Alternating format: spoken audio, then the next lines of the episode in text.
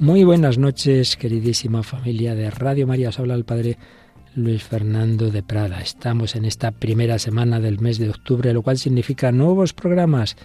Como sabéis, octubre es el mes en que comenzamos cada año la nueva temporada de programación con, con programas nuevos, con voluntarios nuevos, y es el caso del programa que comienza ahora. Dios es verdad, Dios es bondad, Dios es amor, Dios es también belleza. Por eso es muy importante el camino de la belleza, la vía pulcritudinis. Llegar a Dios por las huellas de la belleza. Pues es el título de este nuevo programa, Las huellas de la belleza. La belleza que Dios refleja en muchos campos. Bueno, ya veremos más de los que nos puede parecer.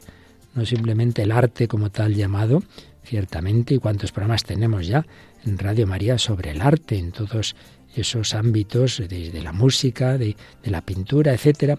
Pero como digo, veremos que el ámbito es muy grande porque en todo hay un reflejo de la belleza de Dios. Y va a hablarnos, va a dirigir este programa una joven mujer, María Viana, muy amante del arte, muy conocedora de ese mundo y que nos va a transmitir pues esa certeza de las huellas de la belleza y de alguna manera todo, todo lo refleja y con ella vamos a irlo aprendiendo una vez al mes. Tendremos este programa aquí los lunes a esta hora, las 9 hora peninsular, 8 de la tarde en Canarias, con María Viana y quien ella misma nos irá también presentando como Sofía Gómez Robisco y otros colaboradores que ya iremos conociendo. Pero hoy comienza este primer programa, agradecemos a María que tiene mucho que hacer, pero como todos nuestros voluntarios sabe que, vale la pena, vale la pena dedicar tiempo voluntariamente y esfuerzo a transmitir a través de las ondas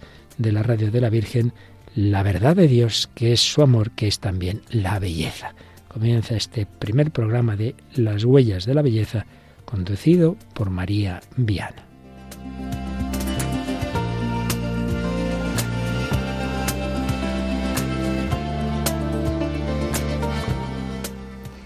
Muy buenas noches, bienvenidos a Las Huellas de la Belleza. Inauguramos hoy un programa muy especial desde los estudios centrales de Radio María, un programa que dedicaremos a descubrir la belleza de Dios que nos rodea de muy diversas formas. A lo largo de esta temporada hablaremos de arte, de naturaleza, de música, pero también de la belleza escondida en nuestro día a día. Vamos a recorrer juntos este camino de encuentro con Dios para elevar la mirada de estas bellezas cotidianas a esa belleza con mayúscula que es esencia de Dios mismo.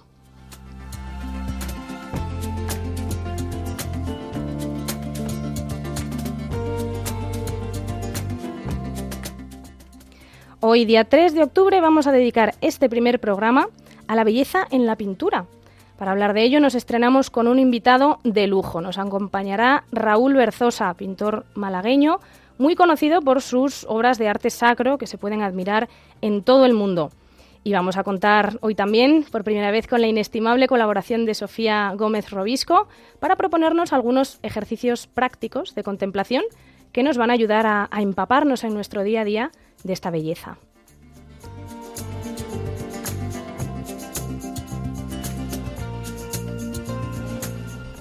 Les saludamos entonces desde los estudios centrales de Radio María en el control de sonido tenemos a Juan Manuel González y en la dirección y al micrófono, quien les está hablando, María del Camino Viana.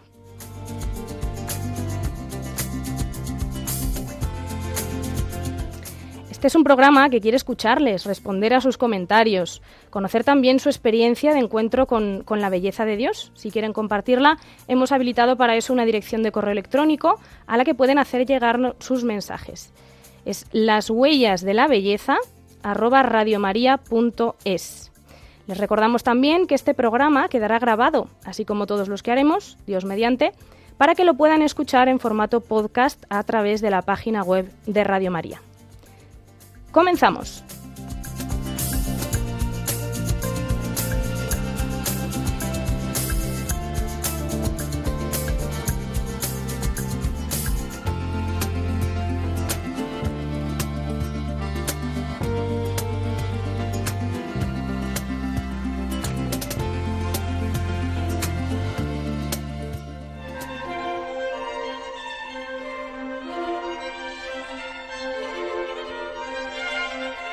Testigos de la belleza.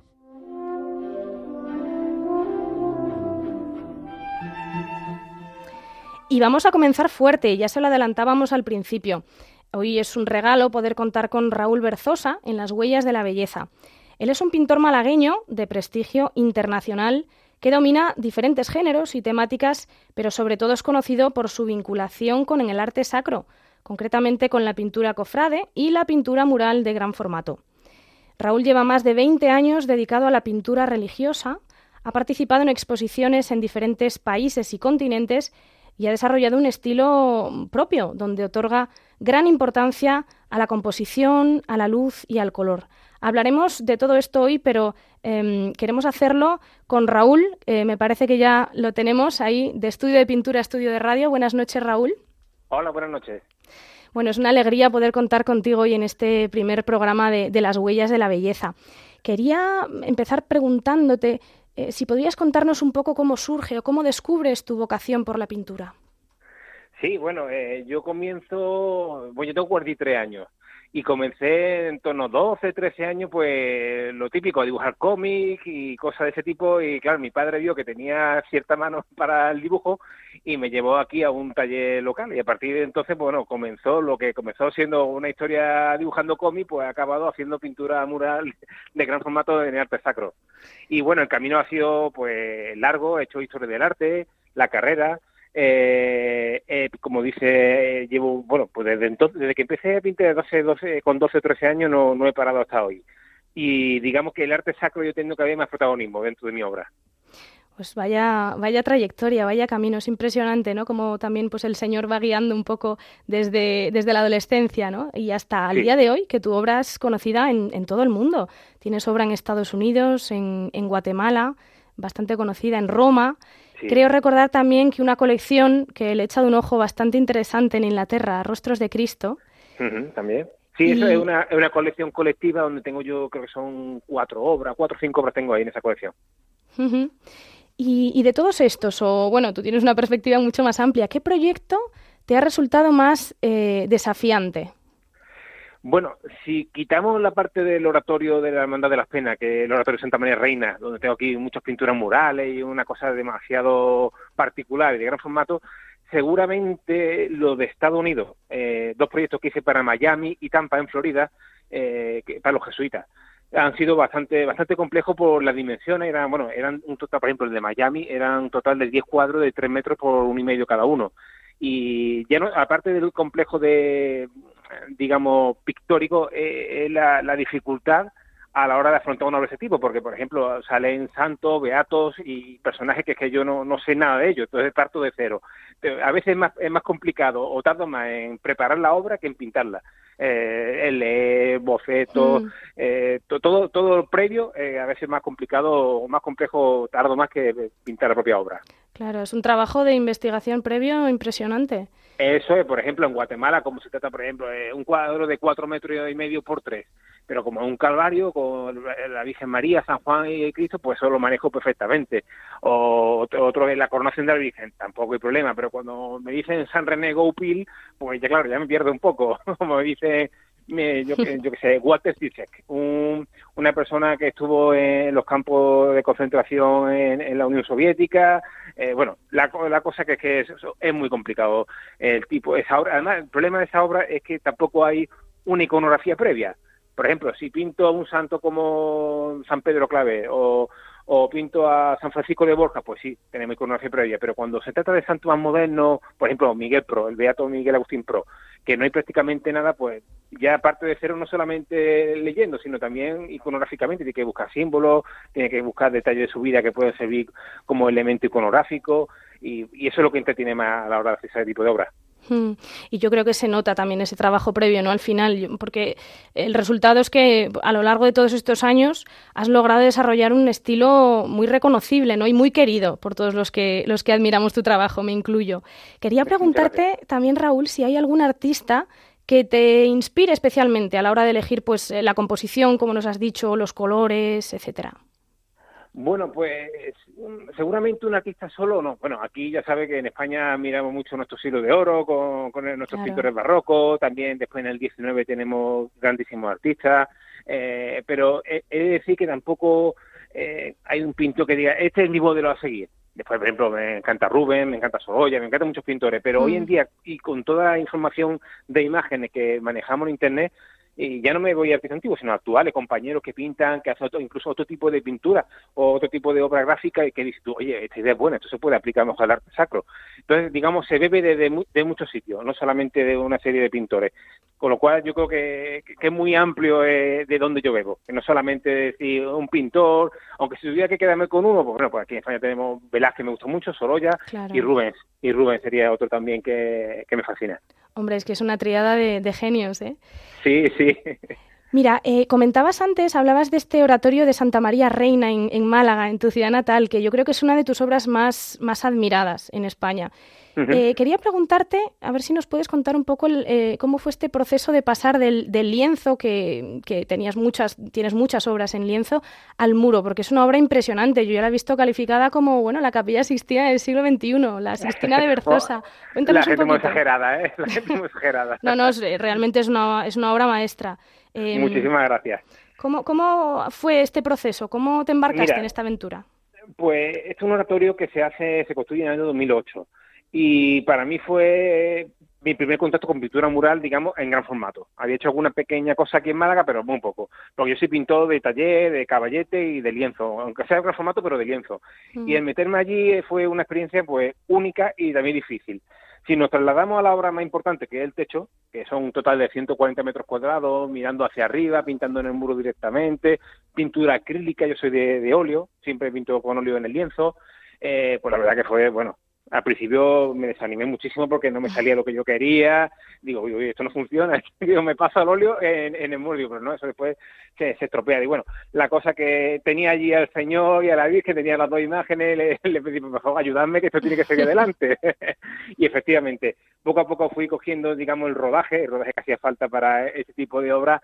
Y la verdad que, que contentísimo. Son muchísimas figuras. Un día me dio, estaba ya terminando la obra, en estos días que he pasado, porque allí se, se cansaba mucho uno, claro, como tiene que subir en el andamio o, en el elevador mirando hacia arriba.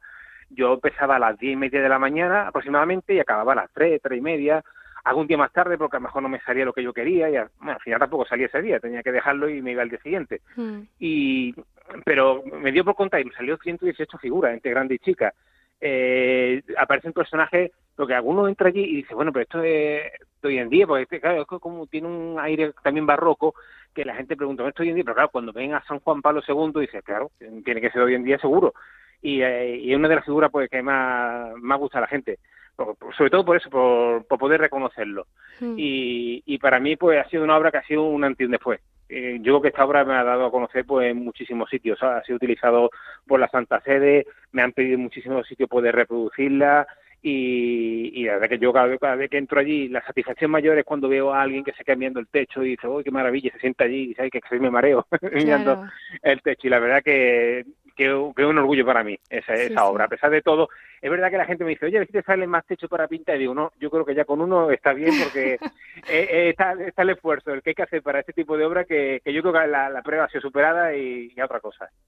Sí, además eh, hablabas esto, ¿no? Que es muy reproducida, que la Santa Sede también tiene muy presente tus obras, ¿no? Yo la he visto en, libretos de ceremonias papales, en, colecciones filatélicas, y además tengo entendido que pudiste retratar al Papa Francisco y al Papa Emérito, y he visto fotos que se lo entregaste en persona, ¿no? ¿Qué ha supuesto para ti esa experiencia?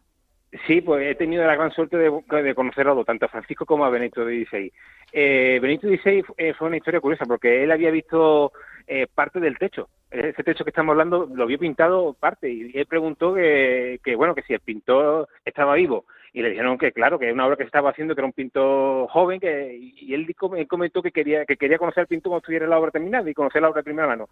Entonces, cuando fui a presentarle la obra, eh, bueno, fuimos con una gran reproducción para que pudiese ver la pintura del techo. Le regalé un retrato, porque digo, yo no me presento ante Benito XVI sin llevarle nada, ni una reproducción fotográfica, nada, nada. Y le hice un retrato que fue, bueno, express, lo pinté en tres días o dos días, no me acuerdo, fue muy rápido.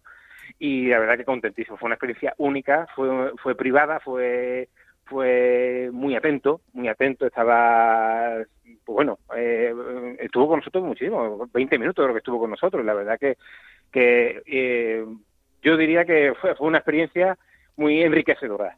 Vaya lujo. Por, porque... Sí, por cierto, conocía a Málaga también, ¿eh? Me preguntó que dónde era, le dije que de Málaga. ¿Ah, sí? dijo, dijo, dijo, buen vino, digo, ah, sí, conoce Málaga. bueno, le, le, tiene mucho cariño también a nuestra tierra, ¿eh? Sí, eh, sí. Entonces, como católico, ¿tú qué dirías que aporta, que aporta la fe a tus pinturas, a tu obra?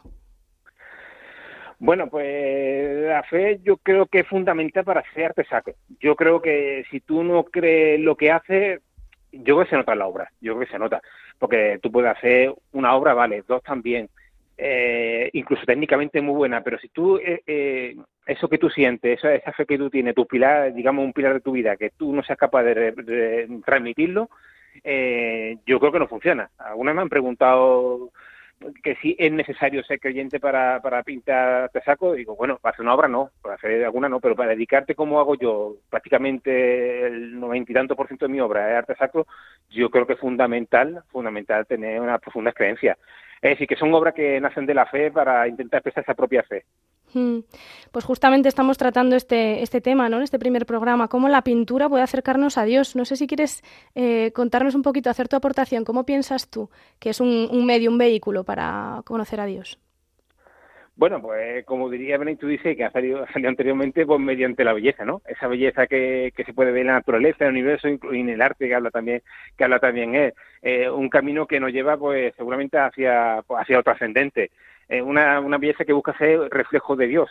Pero creo yo que en un mundo donde uno pone la televisión y todo lo que ve es grotesco, es feo, te, nada más que te enseñan cosas feas, la verdad que se agradece una bocanada de aire fresco cuando ve algo bello. Y, y yo creo que con las pinturas se, en cierto modo se consigue. Sobre todo porque, bueno, ya sabemos cómo nos movemos hoy en día en las redes sociales, pero cuando, cuando la gente te escribe por privado, no en público, sino por privado y te dice muchas gracias por lo que hace, me ayuda mucho, me ayuda a orar, eh, puedo reproducirlo, bueno, me escriben de muchos, desde China, Sudamérica, muchos países para poder reproducir la cintura, incluso en lugares con mucha mejor pobreza, que no pueden tener a lo mejor una obra de arte, sino, pero que a nosotros nos vale cómo poder reproducirla. Por supuesto, dejo la imagen. Y, y esas cosas llenan muchísimo. Es decir, cómo la belleza de algo que uno hace, que sale de tus propias manos, eh, puede ayudar a las personas. Y por supuesto, siempre dando gracias a Dios por, por eh, no sé si don, pero sí por lo menos a, agradecer que uno puede, que yo pueda dedicarme a lo que me dedico, gracias a él. Pues así es. Eh, Raúl, muchísimas gracias por compartir con nosotros este ratito. Ha sido un placer ah. escucharte. Eh, estaremos atentos a, a, tu trabajo. Ojalá podamos volver a escucharte por aquí. Pues muchísimas gracias por vuestra amabilidad y que vaya todo bien. Gracias. Gracias. Bueno, Raúl Berzosa, pintor de, arte sacro, malagueño. Hablaba ahora de redes sociales también. Eh, casi me olvido, pero les recomiendo muchísimo seguir a Raúl porque justamente nos acerca esta belleza trascendente de la que venimos hablando hoy. Eh, queremos proponerles también, ahora a continuación, para ir saboreando un poquito esta entrevista, una, una pieza musical muy adecuada al tema que estamos tratando, que es una pieza de eh, Mussorgsky, que es un compositor del siglo XIX. Se trata de cuadros de una exposición. Eh, se inspira en la visita que el compositor hizo precisamente de una exposición de pinturas y, y dibujos del artista Víctor Hartmann. Por lo tanto, es música inspirada en pintura. Así que vamos a, de alguna forma, escuchar la pintura. Adelante.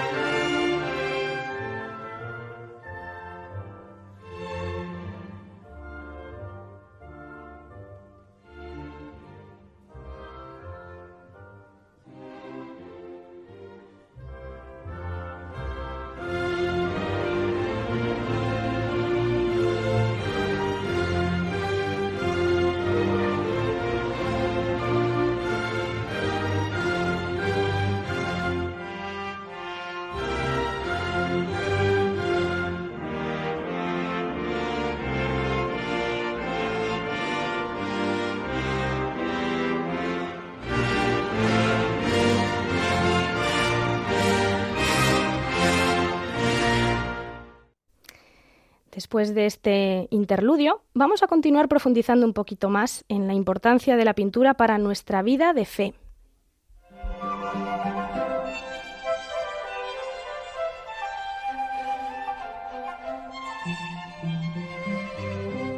Vía pulcritudinis.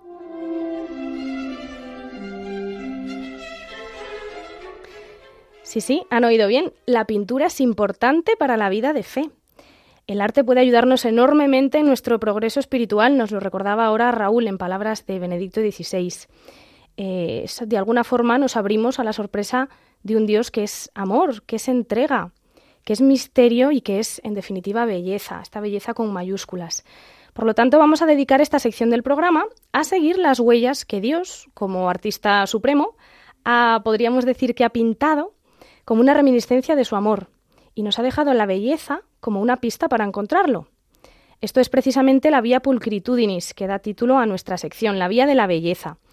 La vía de la belleza es la respuesta que la Iglesia propone como un camino privilegiado para anunciar el Evangelio. A partir de la experiencia de encuentro con la belleza, eh, se suscita una admiración, se abre un camino de búsqueda de Dios y de la misma forma que le sucedió a, San Agustín con su conversión, que se enamoró de la belleza de las cosas y desde ahí fue descubriendo a Dios, cuando nosotros nos encontramos con la belleza en cualquiera de sus formas, se dispone el corazón y nuestra mente también para el encuentro con quien el Salmo llama el más bello de los hombres, que no es otro sino Cristo, la belleza encarnada y el artífice de la belleza de todo lo creado. Por lo tanto, eh, como comentaba antes, el arte nos ayuda a crecer en la relación con Dios. Es como un camino que tiene una meta y es un nombre propio, que es Jesucristo. Benedicto XVI, que ya lo hemos mencionado varias veces en este programa, lo dijo así en numerosas ocasiones, eh, la necesidad de la belleza. ¿Y cómo la pintura nos puede acercar a Dios concretamente? Bueno, pues en primer lugar, parece muy obvio, pero a través de lo que representa, de los temas, la historia del arte está llena de testimonios de pinturas de temática bíblica, ciclos de la vida de Jesús y de María, de la vida de los santos, grandes temas que han caracterizado algunos periodos de la historia. Por ejemplo, durante la Edad Media, eh, en el románico, encontramos grandes representaciones de Cristo en majestad, que es el llamado Pantocrátor. Eh, durante el barroco, pues eh, vemos muchísimos cuadros dedicados a la Virgen María, sobre todo aquellos que enfatizaban el dogma de la Inmaculada Concepción. ¿Qué decir de la cantidad y calidad de inmaculadas que tenemos en España? Por lo tanto, eh, en primer lugar, el, tema. La pintura ha tenido un papel importantísimo a lo largo de la historia como un instrumento de evangelización. Fíjense que San Gregorio Magno, ya a finales del siglo VI, escribió que la pintura se usa en las iglesias, decía él literalmente, para que los analfabetos mirando a las paredes puedan leer lo que no son capaces de descifrar en los códices. La Biblia de los pobres, que se ha dado en llamar también. O sea que ha servido para ilustrar acerca de las verdades de la fe a generaciones de fieles que nos han precedido. Pero mm, hoy quería traer algunos otros aspectos interesantes. Vamos a fijarnos en algunas particularidades de la pintura, que a lo largo de los programas veremos que no tienen otras eh, disciplinas, eh, para tratar de ver cómo la pintura es, en cierto modo, catequética. San Juan Pablo II decía que la belleza es clave del misterio y llamada a lo trascendente. Y con esta idea de fondo vamos a ver que tiene eh, muchas características que nos sirven para nuestra vida práctica. En primer lugar, la pintura necesita de un soporte. Puede estar hecha en lienzo, en una tabla o en un muro preparado, ¿no? Es el caso de los frescos. Pero es importante tener un buen soporte y, bien preparado, porque si no se nos estropea la pintura. Entonces, en cierto modo, haciendo el paralelismo, es el mismo principio que el de la parábola de la casa sobre la roca. ¿Dónde se asienta nuestra obra de arte? ¿Dónde se asienta nuestra vida? Hay que tener un buen soporte antes de ponerse a pintar. Otro aspecto que me gustaría destacar hoy es que cuando analicemos una pintura mm, podemos fijarnos también en la composición. Cómo están distribuidos los, elementos que componen la pintura. Si hay alguno que destaque, mm, algo o alguien, alguna figura en primer plano o en el centro, que suele ser siempre en una pintura el, el punto más importante. Si pensamos en representaciones de la Última Cena, puede ser desde Da Vinci hasta Juan de Juanes, tienen en su centro a Cristo, instituyendo la Eucaristía. Por lo tanto, lo más importante en el centro. ¿Es una composición simétrica? No, pues hay muchas otras obras, por ejemplo, que cuando eh, vemos que los elementos no están equilibrados, mm, la disposición de las figuras mm, nos está hablando de algo más. Por ejemplo, obras como El Jardín de las Delicias del Bosco, em, que nos muestran que el infierno se representa como un batiburrillo de las almas de, de los condenados, en referencia al caos al que lleva el pecado. Y sin embargo, en la otra parte, vemos los bienaventurados que se representan en el cielo con un orden, con una armonía. Es decir, todo en la composición tiene un significado, está muy pensado. Como ven, para ir comprendiendo esto hay que tomarse un tiempo, hay que pararse a contemplar. Nos podríamos detener también en el papel que juega eh, en la pintura la línea. ¿Han oído aquello de Dios escribe recto con renglones torcidos? Bueno, pues la pintura nos enseña también esto. Muchas veces la línea está definida. Eh, sucede en la pintura neoclásica, todas las figuras bien delineadas, bien delimitadas, pero hay otros estilos en los que em, la pincelada es mucho más difusa. Eh, si tienen en mente algún cuadro impresionista, de Monet, por ejemplo, mm, las manchas de color son las que van definiendo las formas.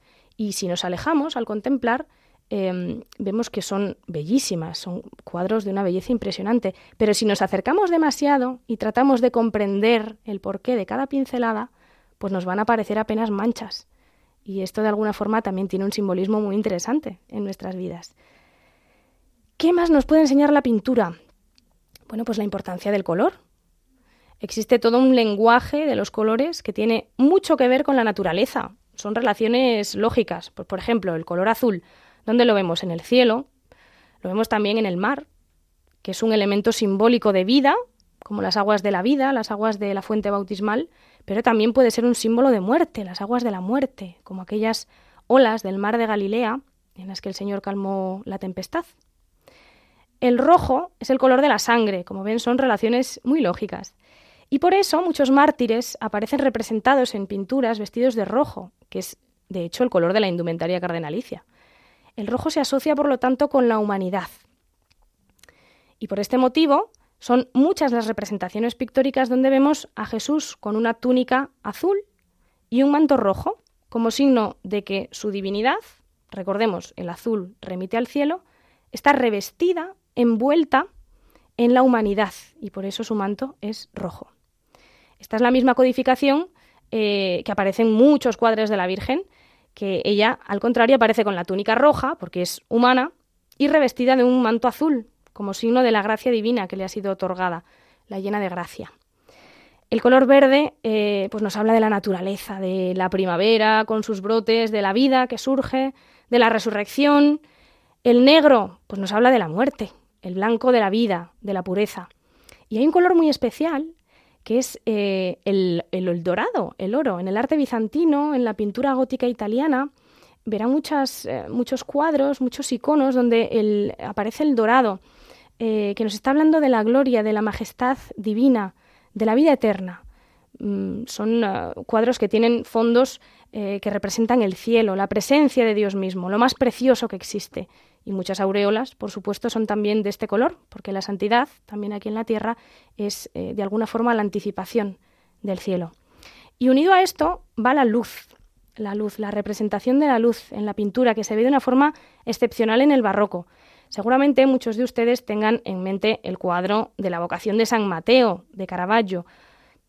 Otros cuadros donde se ve la importancia de la luz nos remiten esta idea también es un elemento simbólico. Nos está hablando de, Dios. le decía San Pablo a los Efesios en su carta que Dios ilumina los ojos de nuestro corazón para comprender la esperanza a la que somos llamados, que es justamente la santidad.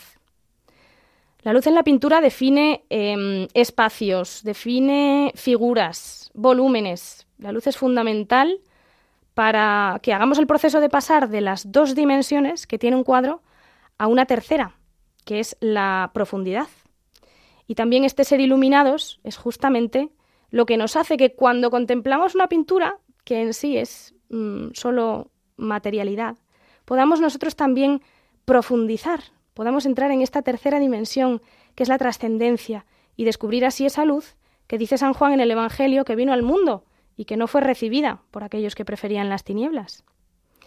Así que estas han sido algunas algunas pinceladas, nunca mejor dicho, acerca del valor catequético de la pintura. Vamos a dar paso ahora a una canción que también nos va a hablar de un, de un color muy especial. Sé que hay en tus ojos con solo mirar, que estás cansado de andar y de andar y camina girando siempre en un lugar. Sé que las ventanas se pueden abrir, cambiar el aire depende de ti, te ayudará, vale la pena una vez más saber que se puede, querer que se pueda, quitarse los miedos, sacarlos afuera pintarse la cara, color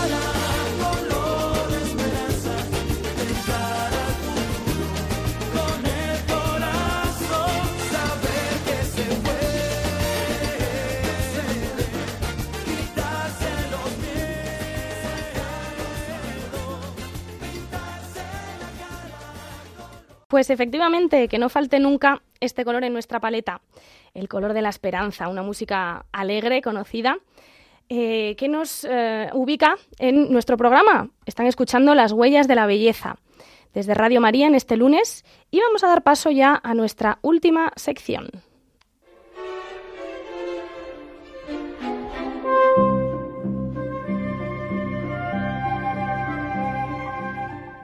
Píldoras de belleza.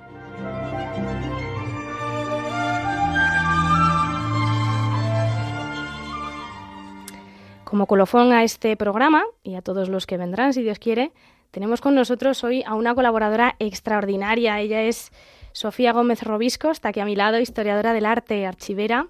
Además es teóloga en formación, muy buena poeta, cantautora. Van a ver que tiene una sensibilidad muy especial para captar los matices de esa belleza trascendente de las pequeñas cosas.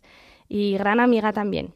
La tenemos aquí, como digo, a mi ladito en el estudio. Buenas noches, Sofía. Buenas noches, María. Sofía nos va a ayudar a, a aterrizar este tema que hoy estamos tratando, la belleza a través de la pintura, y nos va a guiar a través de recomendaciones de obras de arte, libros, películas, exposiciones. Eh, les invito a estar muy atentos a sus propuestas. Sofía, ¿qué nos traes hoy para hablar de la pintura? Bueno, hoy traigo dos propuestas. Como bien has dicho, la idea de esta sección es tratar de aterrizar eh, el tema de cada uno de los programas y hoy, eh, bueno, pues esa belleza a través de la pintura. Así que, bueno, pues eh, hoy traigo una película y un libro. Háblanos un poco de esa película. Bueno, pues la película que os propongo eh, se llama La sonrisa de Mona Lisa. Es una película del año 2003 dirigida por Mike Newell. Y bueno, la trama o la historia que se cuenta en esta película es, eh, está ubicada en una universidad para señoritas en la América de los años 50 y a esa universidad llega una profesora de historia del arte que rompe con todos los esquemas la enseña a, a las chicas, a las alumnas, a observar, a contemplar y a hacerse preguntas, todo ello a través del arte. Y bueno, pues el arte es muy amplio, en concreto he traído esta película porque todos los ejemplos que, de los que habla y que saca en ella, pues son, son ejemplos pictóricos. Interesante esto que decías, ¿no? De pararse a contemplar, aprender a contemplar. Yo creo que es un ejercicio que, que todavía tenemos pendiente muchas veces. Nos hablaba antes Raúl de, de este, mm, bueno, de la- las redes sociales, la televisión. Estamos continuamente en este ruido que parece que, que nos sofoca un poco la capacidad para contemplar, ¿no? Eh, no sé, yo creo que es muy bueno también tener estas, estas referencias. ¿Qué nos puedes contar de, de la trama o alguna escena que tú veas que, es significativa para la historia? Bueno, la, la historia que hay de fondo, o la historia principal, eh, es otra, pero yo me quiero centrar, que es de lo que aquí venimos a hablar, pues de esa trama eh, que tiene al arte por protagonista, ¿no? Y hay una primera escena, eh, es una, la primera clase, ¿no? Con, con esta profesora de historia del arte, que en la que empieza poniendo algunas imágenes y las chicas ya se saben todos los datos técnicos, ¿no? La profesora se da cuenta de que están repitiendo como loros lo que, lo que han leído. Y en ciertos mom- en momentos también con, con- con un poco de soberbia, ¿no? Como desafiando a la profesora, eh, de alguna manera diciendo que, que, bueno, pues que no tiene nada que enseñarles, ¿no? Que ya, ya lo saben todo. Y, mm, y bueno, pues eh, esto eh, nos habla de que sí, las chicas pueden saber mucho, ¿no? De, de, de esas obras, los datos, las fechas, los autores, eh, los estilos incluso, pero no se han parado a observar, ¿no? Y la, la película va a mostrarnos un poco este cambio, este proceso, ¿no? Cómo a través del arte eh, la profesora, pues, les va a ir a- enseñando a, mirar, a contemplar. ¿Cómo se desarrolla esto? Eh, ¿Lo aprenden? ¿No aprenden? Cuéntanos un poquito. Bueno, para los oyentes tendrán que ver la película eh, para llegar ellos a sus propias conclusiones, pero bueno, sí, es una de esas películas con final feliz. Eh, de hecho, hay, hay una escena muy significativa en la que están, eh, que yo creo que ejemplifica mucho eh, todo esto, ¿no? Y bueno, es una escena en la que tienen un, un Jackson Pollock delante, eh, eh, auténtico, y, y la profesora dice lo siguiente. Dice, hacedme un favor, haceos un favor a vosotras mismas, callaos y mirad. No os he pedido que hagáis una redacción, ni siquiera os pido que os guste. Lo único que os pido es que lo consideréis. Esta es la tarea para hoy. Fíjate, callaos y mirad. Pues tenemos tarea, desde luego, ¿eh? Em, ¿Tú qué, destacarías? ¿Qué crees que nos puede ayudar en clave de lectura una vez que nuestros oyentes vean esta, esta película? Que digas con qué se pueden quedar a nivel de, pues hemos estado hablando todo este programa de cómo profundizar ¿no? en las obras de arte, cómo podemos eh, darle una vuelta de tuerca trascendente a esta película. Pues yo creo que quedarnos con esa invitación, ¿no? De callarnos y de, de mirar, de atrevernos a, a dejarnos interpelar también por, por, por esas obras, ¿no? Es, es una cuestión de, de actitud, yo creo, de, de acoger esa invitación de la profesora y, y bueno, pues eh, de hecho por, por, terminar un poco, ¿no? Pues ir a, a la escena final de, de, esta película en la que las, las alumnas eh, regalan a la profesora pues distintas versiones del cuadro de los girasoles de Van Gogh. Eh, y todas mm. las versiones son distintas, ¿no? Entonces, de alguna manera, pues eh, ver cómo ese arte que al contemplarlo nos interpela, pues también nos está diciendo que nosotros, pues todos cada uno con nuestras, con nuestras diferencias, con nuestro modo particular de ser, pues todos somos arte, ¿no? Qué bueno. Sí, sí, la verdad que eh, yo creo que mm, cuando nuestros oyentes vean la película ya van a tener otros ojos, que es lo que queremos ir haciendo poquito a poco con este programa. Pero nos comentabas antes que habías traído un libro también. Exacto. También, eh, bueno, pues como para gustos los colores y nunca mejor dicho, eh, bueno, pues eh, aparte de esta película traigo también otro formato. Es una propuesta esta vez de un libro. Se llama Emocionarte, de Carlos del Amor. Y bueno, pues lo que hace el autor en este libro es a través de distintas eh, pinturas eh, proponer una primera lectura o una primera mirada eh, que él imagina. y esto es fruto pues de haber observado detenidamente, ¿no? y en un segundo momento cuenta ya algún dato mm, real y verídico de, de, esa obra, ¿no? Pero es curioso, porque el primer paso no es contarnos datos sobre la obra, sino lo que decíamos antes, eh, el fruto de, de haber observado con, con, atención.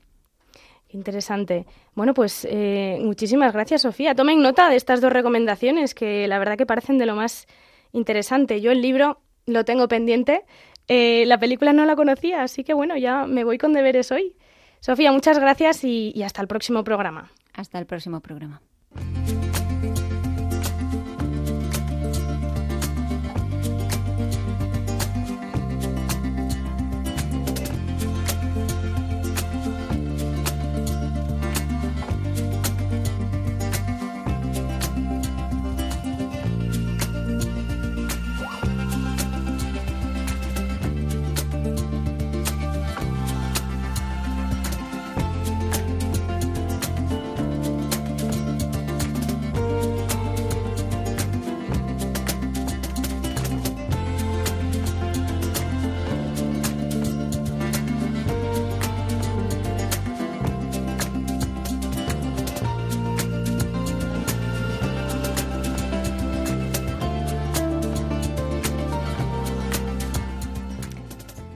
Hasta aquí nuestro primer programa de Las Huellas de la Belleza, una propuesta de Radio María para recuperar esa mirada de alegría y de esperanza que nos brinda la belleza cotidiana. Hoy ha compartido con nosotros su experiencia Raúl Berzosa, pintor malagueño reconocido por sus excepcionales obras de arte sacro. Hemos hecho también un repaso por algunos elementos de la pintura que nos pueden servir como ventana hacia la trascendencia, para ver más allá de las obras y descubrir todo el lenguaje de formas y colores que encierra el arte. Y hemos terminado con las recomendaciones de Sofía Gómez Robisco para continuar profundizando en este anhelo de belleza, que como hemos dicho es en el fondo un anhelo de Dios. Muchas gracias por acompañarnos en este lunes, en el estreno de este programa de Radio María. Les esperamos en el próximo programa que será dentro de cuatro semanas, el lunes 31 de octubre, a esta misma hora, a las 9 de la noche. Les recordamos también que pueden escribirnos para hacernos llegar mmm, sus aportaciones al correo electrónico las huellas de la belleza. Recuerden el nombre del programa, las huellas de la belleza. Y por último, les comentamos también que pueden volver a escuchar este programa en el podcast de Radio María, que pueden encontrar en la web de la radio.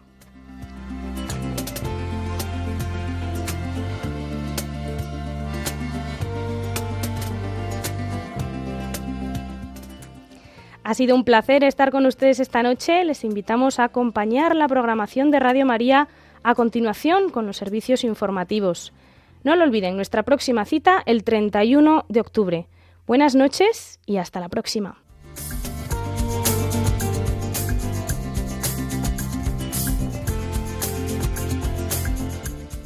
Así concluye Las huellas de la belleza con María Viana.